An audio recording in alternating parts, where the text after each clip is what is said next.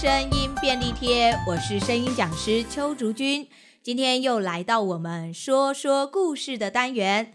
我们今天要说的故事叫做《最后一片叶子》，是美国的短篇小说家欧·亨利的作品。我们现在呢，就先来听听故事俱乐部的演员们为我们讲这个故事吧。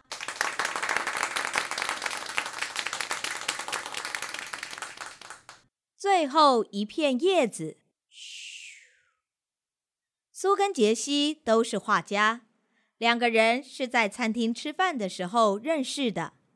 苏，我们一起合租一间房子，你觉得怎么样？嗯，可以哦。你也觉得这个主意不错吗？两个人住在一起，有人可以聊天，就不会觉得寂寞啦。没错，而且生活费也省了很多哎。我们去找房子吧。嗯，因为志趣相投。他们两人一起合租了一间阁楼，以后这里就是我们的家了。哎，杰西，我们把这里隔成两个房间，外面当画室，你觉得怎么样？好哎，就照你说的办。嗯。于是他们一起开始了新的生活。这一年的冬天，天气非常的冷，杰西不幸感染了肺炎，只能虚弱的躺在床上。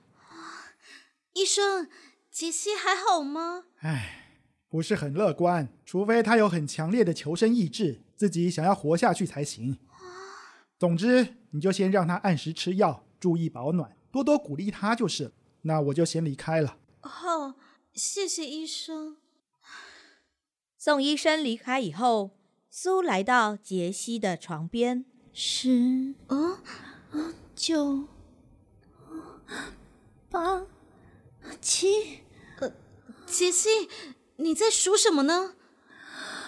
六，又掉了一片，现在只剩五片了。五片什么？那株常春藤上面的叶子啊。啊，等最后一片叶子掉下来的时候，我也会跟着离开这个世界了。你在说什么？我从来没有听过这种事。常春藤上的叶子跟你有什么关系啊？好 了好了。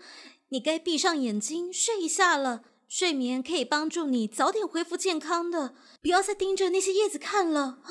可是我想看着最后一片叶子掉下来，剩下的那几片叶子没这么快掉下来了。你先睡一下嘛。嗯。等杰西睡着，苏急忙下楼找伯曼这位老画家商量。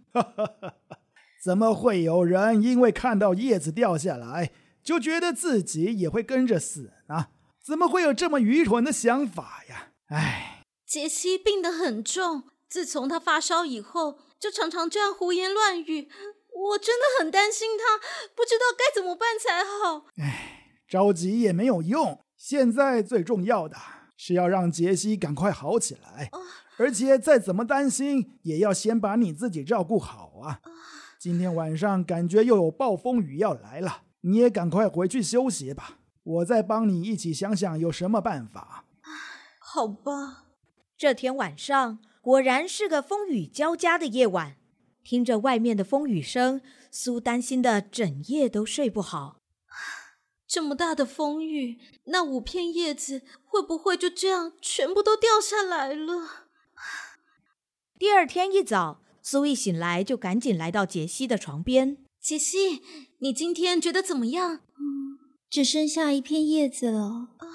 到了晚上一定会掉下来的，到时候我一定也会跟着死去的。不要说这么不吉利的话。你看，那片叶子不是还好好的，一直在那里吗？它绝对不会这么轻易落下来的，是吗？这一天晚上的风雨仍然很大，可是。那片叶子依旧没有落下来，啊，真是不可思议！即使风雨这么强，这片叶子竟然还好好的活着。所以杰西，你一定会像那片叶子一样恢复健康的。你千万不可以放弃希望啊！嗯，苏，这几天让你担心了，我会跟那片叶子一样好好的活下去的。我还想去意大利画风景画呢。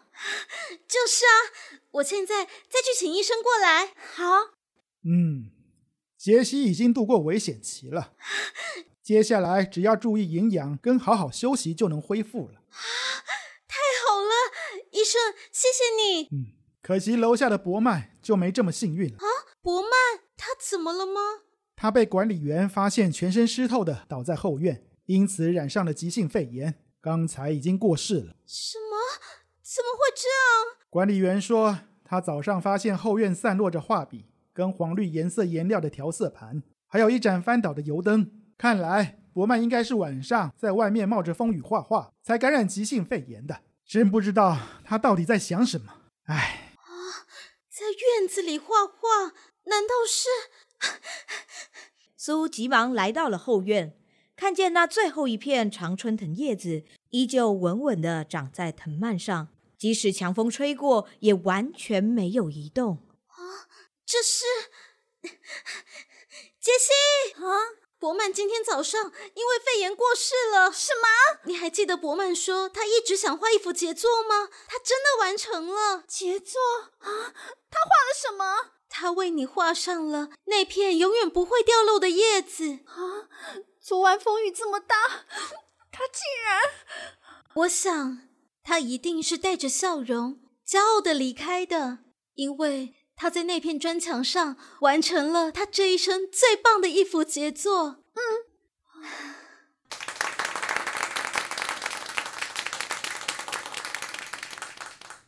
刚才我们听到的是最后一片叶子。大家会发现这个故事，它的氛围比较不是那种欢快或者是夸张童话式的故事。跟我们大部分的故事比较不一样。我们上一次也曾经讲了一个类似这样的作品，就是海伦·凯勒的故事。在这个故事里，尤其是在杰西数那个叶子的时候，我不知道大家有没有发现到，因为其实数叶子它就是十九八七，就是这样数。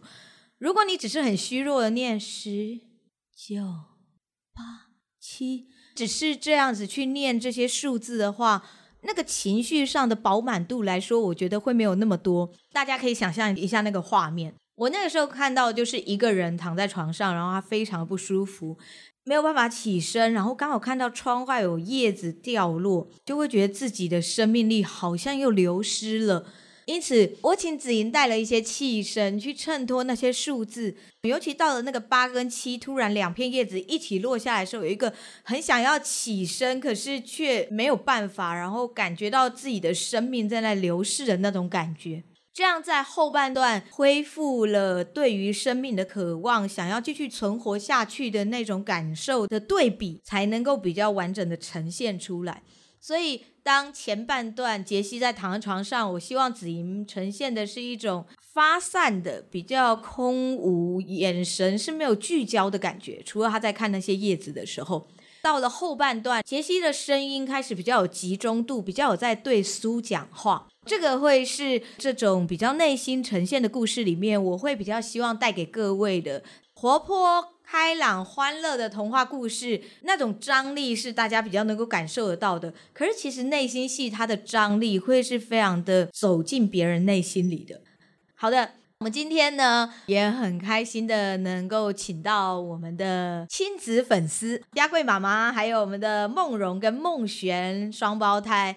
他们两位啊，从六岁的时候就已经来听我们说故事了。大班，幼稚园大班就来听我们说故事了，一直到现在都已经是青少女了。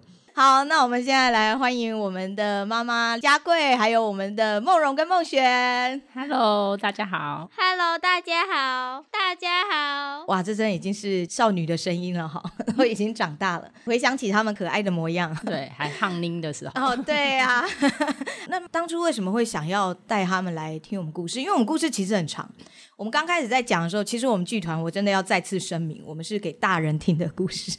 好，我们就是设计大概四十五分钟，至少到一个小时，然后中间是几乎没有任何肢体，就是纯声音而已。可是当初怎么会想说要带这么小的孩子来听这样的？其实我是一开始就是先参加那个台北市图书馆的林老师说故事的志工培训，啊、是是是然后那时候正好很庆幸邀请到竹君老师来帮我们上课啊。那个时候还是我上课就对了，对所以很很很多年前了，真的很很很多年前，我一直都还记得老师那时候跟我们讲的。提臀啊，对对对，缩肛发声法，然后那时候我就觉得哇，老师那时候带我们上课，我觉得那声音好多样化，就因为我们是要培训说故事嘛。对。然后那时候老师也有特别介绍说，你们有一个那个故事俱乐部活动，然后正好好像我记得就在隔一个礼拜还是隔两个礼拜，就在启明分馆有、有说故事。那我说，哎，老师，那我可以带小孩子去嘛？嗯、然后你就说，哎，欢迎欢迎，因为那也大部分都是小孩子。是。所以后来去了之后，他们就说他们还要再听。哇。所以后来 我们就之后就是每个月的最后一个礼拜五就会固定会参加，后来就变成是例行性的活动。其实那个到图书馆这件事情，对我们来说真的是一个蛮大的尝试，因为我们一开始都是只有给大人嘛。嗯、我们刚开始其实第一场的时候超紧张，因为其实报名的大家看到说故事，几乎就会是小孩子或者是亲子来。嗯所以里面的观众大概至少一半是小孩子，所以我们那时候其实很担心，说孩子会不会听不懂我们的故事，或者是一个小时没办法坐得住。嗯、结果发现，哎，意外的还蛮好，而且那个时候其实就有一些小粉丝来，你们算是第二批了，嗯、你们是第二代小粉丝，因为他们那时候听听的时候，就是从后面一直往前坐，坐到最前面，哦、就是他们就觉得我看不到他们的表情，他们想要往前，我说他们没有肢体，就只有声音，你用听的就好，可是他们没有想要在后面。他们就是会一直往前坐。对，我有发现他们超喜欢看我的表情的。梦柔，你的感觉啊？为什么你会一直想要来？因为妈咪带我们来。哦，因为妈咪带你们来。可是我看你来了，你也不太想走啊。每次妈咪说：“哎，那个爸爸来了。”然后你们就是还是都不想走。因为有时候最后我们会留到很晚，然后就有些演员会跟我们玩，所以我们就不想走。我最记得的就是有一个胖嘟嘟的一位先生，叫做王董。王董果然真是小孩的最爱。因为他的肚子很大，很好画他，所以每次画画的时候，我们都只画王东，因为王东的肚子比较大，比较好画。他们每次来看演出的时候，都会画画，然后都会画我们演员啊，或者是画里面的角色。我们都误以为你们是王东粉，原来只是因为好画。哎，然后他们昨天还有分享，王董他几乎都是演动物，所以他的声音就会让他们想要去模仿啊。对，就会有一些狗的啊，然后他们其实对动物，我不知道小孩子好像对动物特别。对，然后所以还有另外一位也是会模仿那个猴子，嗯、所以他们对这几位都会有特别的 喜爱程度，所以应该也很爱我了。我什么动物都可以演。哎，怎么突然这么安静？然后最后还有让我们练习讲话，虽然我们都不讲，但是我们回家就会像发疯似的。为什为什么在现场不讲？害羞，害羞。可是我记得你们小时候没有这么害羞啊。因为我们想要看王东讲哦，比较喜欢看我们演员表演就对了。对啊，因为他们通常都会听完故事之后，嗯、我们就会去图书馆借书回来看。之后是他们已经看过了，有一次就演阿丁。嗯、后来因为那时候小蛙老师有讲说，你们是用迪士尼的那个版本。对对对。对所以他们之前那其实那部片在我们家很久，可他们并没有特别拿出来看。Uh, 可是他们是听完里面的声音，然后是他们也可能听到，不管是精灵的，或是里面的一些角色的一些声音，他们回来就会特别再去看，然后他们就会觉得那个故事变得更立体。其实这也是我们想要达成的目标。我们当初会想要改编故事书，我其实是希望大家听了我们说了，会忍不住想要去找那本故事书回来再看一下。我会尽可能的。呈现出就是原著作者想要去表现的一些精髓，嗯、让观众感受到那个状态。尤其有一本叫做《神奇收费亭》，那里面非常多的数字啊、文字游戏，嗯、很多孩子都会跟我反映说，他们听了我们说了以后，然后就会再去找那本书来看，而且会觉得那本书真的很有趣。嗯、对，就会觉得文字跟数字没有这么的复杂，嗯、它可以是非常生动、非常活泼的。我觉得对我来说会是最大的鼓励。嗯，应该说我们自己在阅读的时候，有时候我们不会有声音产生，我们只有画面。我觉得我们来这边听故事，反而是那些声音会让我们产生画面哦，所以那个感觉会有像，比如有丢东西，就是有声音传远，那种就是从近到远的，然后就有空间感，不是只有纯粹声音。所以我们那时候他们会一直想要来，然后去学。其实我觉得应该说，每一次我们最后的那个练习的，都会有几句比较重要的经，不管是数字或者是一个什么声调，他们其实在一路上回家的那几天，就会不断的去演那几个角色，然后我就觉得就是很有趣，所以他们那个角色，他们就会特别去翻。然后以前看书的时候不会有这样的感觉，就是你不会把它特别拿出来念，可是经过这样听故事，就会他们会印象很深。他们阅读上面，他们就会觉得故事很好，很有趣，然后有时候演戏上面，他们就会比较活泼。多，就是他们声音的用法上面，因为其实，在我们来这边就是都会有练习，对。之后最后的一一段时间都会练习，然后他们其实透过那些练习，然后因为小王老师你一定会都会先示范，然后会告诉我们怎么做，怎么样运用你的声音啊，嗯然后用哪个鼻音或是哪边，所以其实他们会学到，其实他们回去第一个教的就是爸爸，爸爸没有来，然后他们就爸爸，我跟你讲刚刚怎么样，然后就学那个声音，然后可爸爸不一定会理他们，可是他们就会演的很开心。哎，可是我记得爸爸也蛮喜欢的啊。对，因为我们来了好几年，爸爸后面才有机会来。对对，之前都是我自己也很想来，有爸爸有时候比较忙，然后是因为后来有一段时间我比较忙的时候，就会请爸爸带。后来爸爸来也听得很开心。对，而且爸爸那个时候来的时候，我还记得爸爸练的比他们还勤快，爸爸超认真在练的。对，因为爸爸也觉得很有趣，所以他们后来我觉得他们现在表演一些欲望，就或是一些动机，其实呃都有受这个影响，都有受就是来这边听故事有很大的影响。然后有时候他们会去教其他人你要怎么样发声，对，很 好哦，很好，太棒了，靠你们推广了，好不好？就很好玩。所以他们自己有时候我们就会，哎，刚刚为什么你练习的时候不练？哎，对啊。然后为什么你在车上？他说我们看到我在听啊，你看我们现在就可以表演给你看。那你们自己觉得，你们练了以后，对你们在表演上面，因为我知道你们在学校有时候会演一些话剧啊，或者跟同学拍一些短片嘛，你们觉得有对你们在这方面有什么样的帮助？就是可以在表演的时候，可以让我的声音有很多的变化，什么样变化？比如说变不同的角色吗？对还是说有比较多的情绪？都有。你们两个对于你们这几年一起来看故事俱乐部，有没有什么想要跟我们演员讲的话？为什么每次都跟凯婷姐姐一起拍照？是因为呢，我们看起来她比较温柔，那王董很很有趣啊，对不对？两个人都点他比较适合玩。哦，王董比较适合玩，然后凯婷姐姐适合拍照，因为我们的演员各有各的角色。其实你们刚刚说阿拉丁那个，其实我们原本都没有看迪士尼的那个阿拉丁，是因为我们就觉得那个看起来没有很好看。哦但是听完之后呢，我们就觉得那个看起来很有趣，我们就很想要看。可是妈妈一直不让我们看，因为那时候已经太晚了。所以呢，我们就每天就拿着那个东西，就说妈咪可不可以看？妈咪可不可以看？然后最后妈咪说好了好了，让你们看，然后我们才看。那看了以后感觉怎么样？我觉得你们演的比较好看。哦，真的吗？哦，谢谢，默默的觉得有点感动。之前就是会在家里玩那个扮家家酒，然后就会在那边自己一个人当很多角色，然后有变阿嬷，变宝宝。就是你们两个人，一个演阿嬷，一个演宝宝这样子。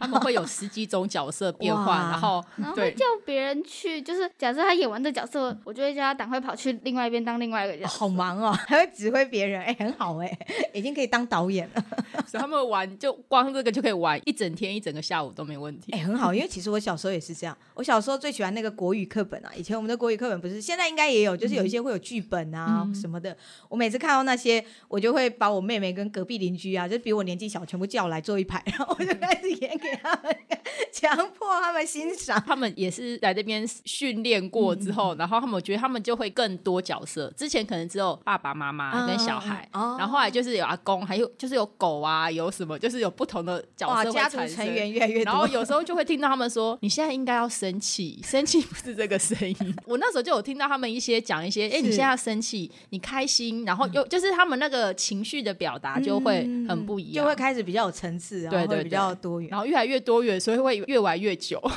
太好了，妈妈跟爸爸就觉得啊，真的太棒了。对，今天呢，真的非常谢谢，好吧，两位已经开始越来越不讲话的青少女，还有家贵妈妈 来到我们的现场，大家都一直问我们到底什么时候才要恢复演出了。停演了一年半，将近两年的时间，大家竟然还一直记着我们，真的是非常非常的感动。所以我们也会努力的恢复演出的，好不好？好耶！喜欢我们的节目呢，记得要订阅，还要分享哦。用 Apple Podcast 跟 Mr. Box 收听的朋友们，记得要给我们五颗星，还要帮我们按个赞哦。当然，如果你有任何的问题，或是有想要对我们说的话，也都很欢迎留言给我们。我们今天的节目就到这边，我们下次见喽，拜拜，拜拜，拜拜。